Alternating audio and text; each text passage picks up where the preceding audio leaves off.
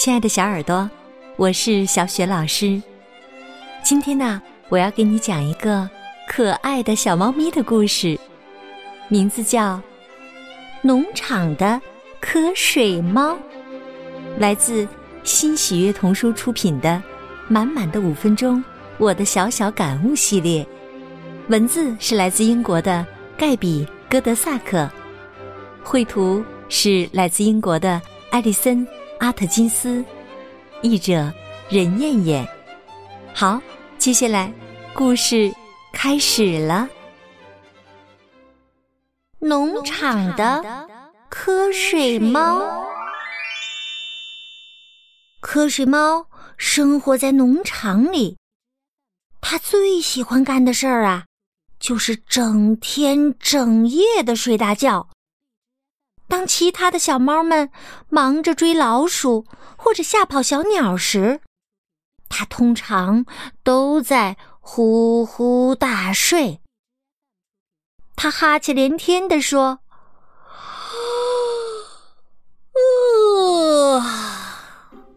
那些工作对我来说，哎呀，都太难了。”啊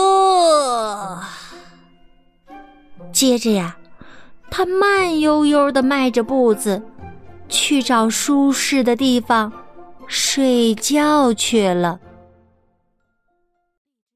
一天呐，其他的小猫都去囤积玉米的仓库里抓老鼠了，瞌睡猫却伸了个懒腰。呃啊！他环顾了一下四周，他只想找个地方继续睡觉。瞌睡猫来到厨房，哎，你不能在这里睡觉啊！农夫的妻子拿着扫把把瞌睡猫赶出了厨房。出去，出去！今天呢，我要大扫除，你在这里会妨碍我干活的。瞌睡猫来到鸡舍。母鸡咯咯的叫着，拍打着翅膀，把它赶了出去。哎，你不能睡在这里啊！我们要下蛋的，不想让你看见。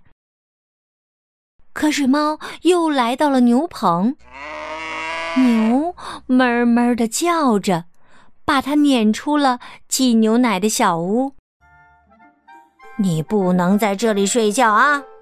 我们都忙着挤牛奶呢。猫待在牛奶旁边，可不是件省心的事儿。瞌睡猫又来到了奶制品加工车间。哎哎，你不能在这里睡觉啊！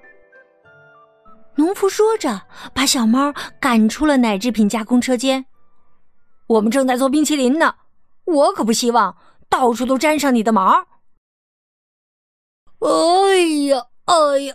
哎呀，我真是太困了。瞌睡猫对一只路过的老鼠发牢骚：“哎呀，我可以和你们老鼠睡在一起吗？”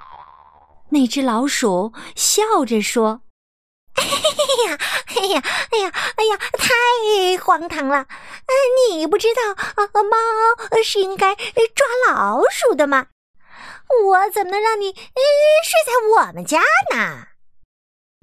瞌睡猫正打算放弃寻找睡觉的地方，这时，他意外的发现了一张理想的床，有一包松软的干草放在拖车上。哎呀啊，太棒啦！他开心的咕噜咕噜叫。他跳上拖车，躺在干草包上，蜷缩成一团儿，倒头就睡。没过几秒钟，他就睡着了。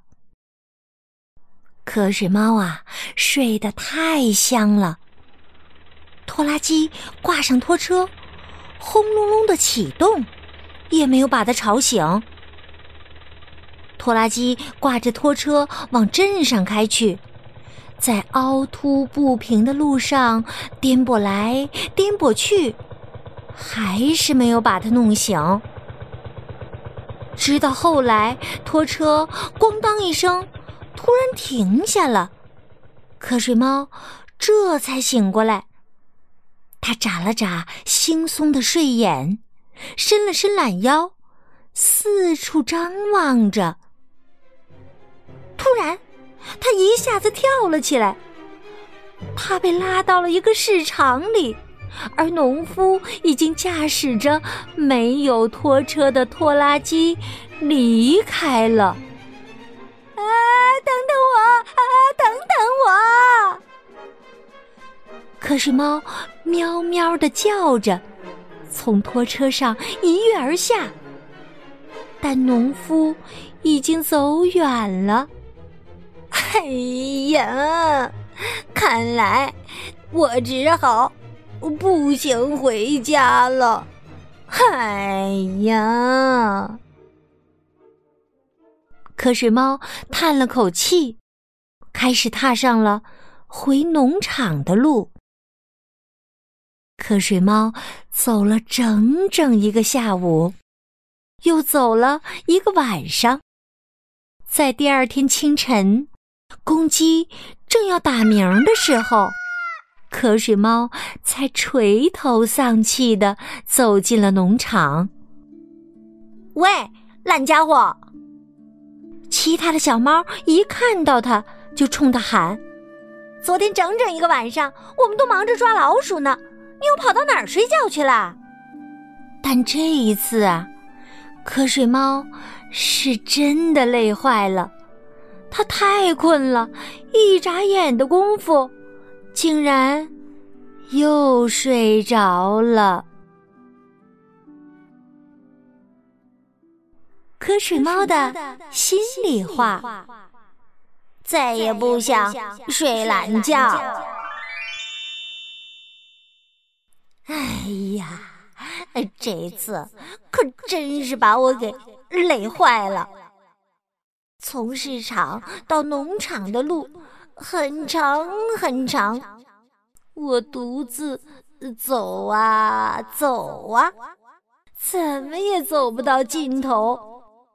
在漫长无聊的路途中，我想了很多的事情。嗯，我确实喜欢睡觉，不喜欢干活，但这样的生活并不好过。每天，大家通过自己的劳动。都有了新的收获，而我呢，除了越睡越没精神之外，什么都没有。这样一天又一天，连老鼠都比我能干得多。而且，越是这样，我越是不敢去尝试着干活，干脆躲起来睡觉吧。不过今天呢？我独自从市场走回了农场，这可不是一件简单的事情。农场里还没有哪个动物做到过呢，所以我决定等自己休息好以后，就振作起来，做一只能干的小猫。也许，嘿嘿，我真的很棒呢。亲爱的小耳朵。刚刚啊，小雪老师给你讲的故事是《农场的瞌睡猫》，来自新喜悦童书出品的《满满的五分钟》，我的小小感悟系列。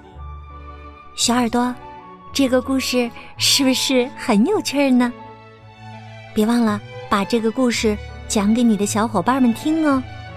讲完以后，你们也可以相互说一说，你们觉得自己。最自信的时刻，好啦，下一个故事当中，小雪老师和你再见。